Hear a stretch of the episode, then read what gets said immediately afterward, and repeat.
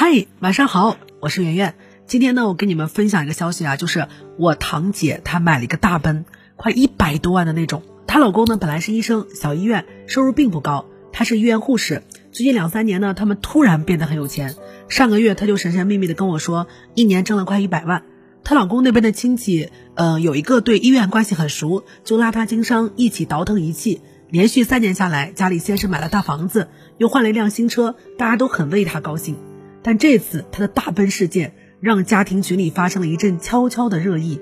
我妈说花一百万买个大豪车，疯了吧？她当然不会当着我堂姐的面说了。不过这有个问题还挺值得思考的，就是如果你的存款有一百多万，你会不会拿这些钱来买一部豪车？当然前提是你已经有车了，并且你已经有房了。换我肯定是不买的，因为车都是打折的消耗品呀。我们邻居长得很漂亮，她交往过一个特别有钱的男朋友。她那个男朋友呢，第一次看到她的时候就把她震撼到了，因为她第一天见她开了一辆路虎，第二天见她开了一个豪华版的特斯拉，她就想这个男的真的太有钱了。不过才交往了两天，她就看穿了这个男人的本质。原来呢，他的生意经营的并不好，这好多车还还着车贷呢。你说这为了面子掏了里子，到底是值还是不值？其实有人买车是投资，有人买车是消费，目的不一样，行为也就不一样了。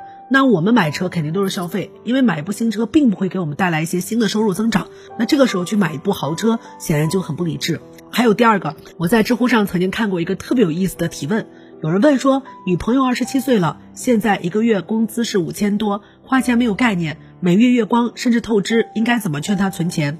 高赞回答是这样说的：说我今年二十四岁了，每个月到手的是三千六，单位八百饭卡可以买生活用品和零食，每个月除去六百房租能存下三千。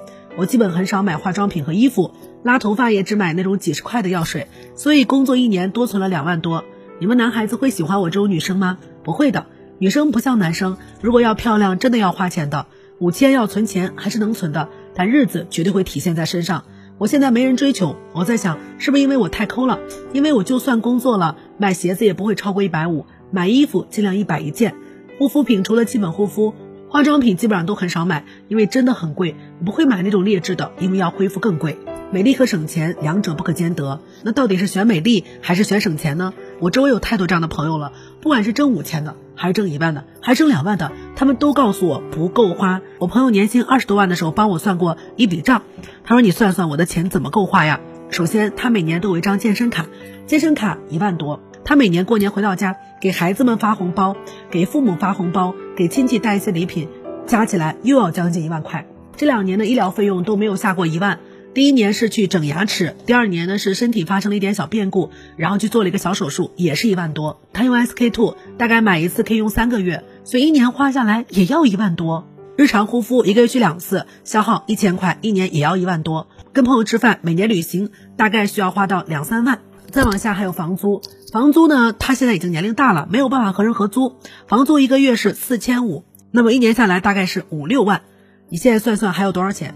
剩下这些钱还没有包含，剩下这些钱还没有包含他的其他开销，比如说他现在也年龄大了，需要背那么一两件奢侈品，五千块的女孩就更不够花了。美丽啊，真的是女生身上最费钱的东西。我朋友一直想去做双眼皮，不敢做，一方面是担心风险，另外一方面一个双眼皮的费用要到一万八，你想要变好看就要持续投入。那么在省钱和美丽之间，到底怎么选？钱跟世界上所有的东西都有仇。它跟面子有仇，如果你想要面子就要花钱；它跟美丽有仇，如果你想变漂亮也要花钱；它甚至有的时候跟亲情有仇，有时候你维护亲情都要花钱，钱就是一切的敌人。我在刚工作的时候也经历过那种窘迫的日子，后来我发现根本就不是说你赚多少钱就能解决问题的，再多的钱其实都填不满欲望。如果不能合理的节制，你就永远都生活在心灵的贫困当中。这种匮乏感影响你的自信，影响你的生活质量，甚至会影响你工作的热情和心情。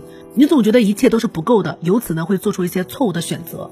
在花钱的时候，当然第一点一定要分清什么叫投资，什么叫消费。如果你花的钱能够给你带来更多的钱，比如说我也有个朋友，他年收入不足五十万，可是却买了一辆一百万的豪车，是因为他需要出去谈业务。这辆豪车呢就会让别人高看他几分，他承担率就会高。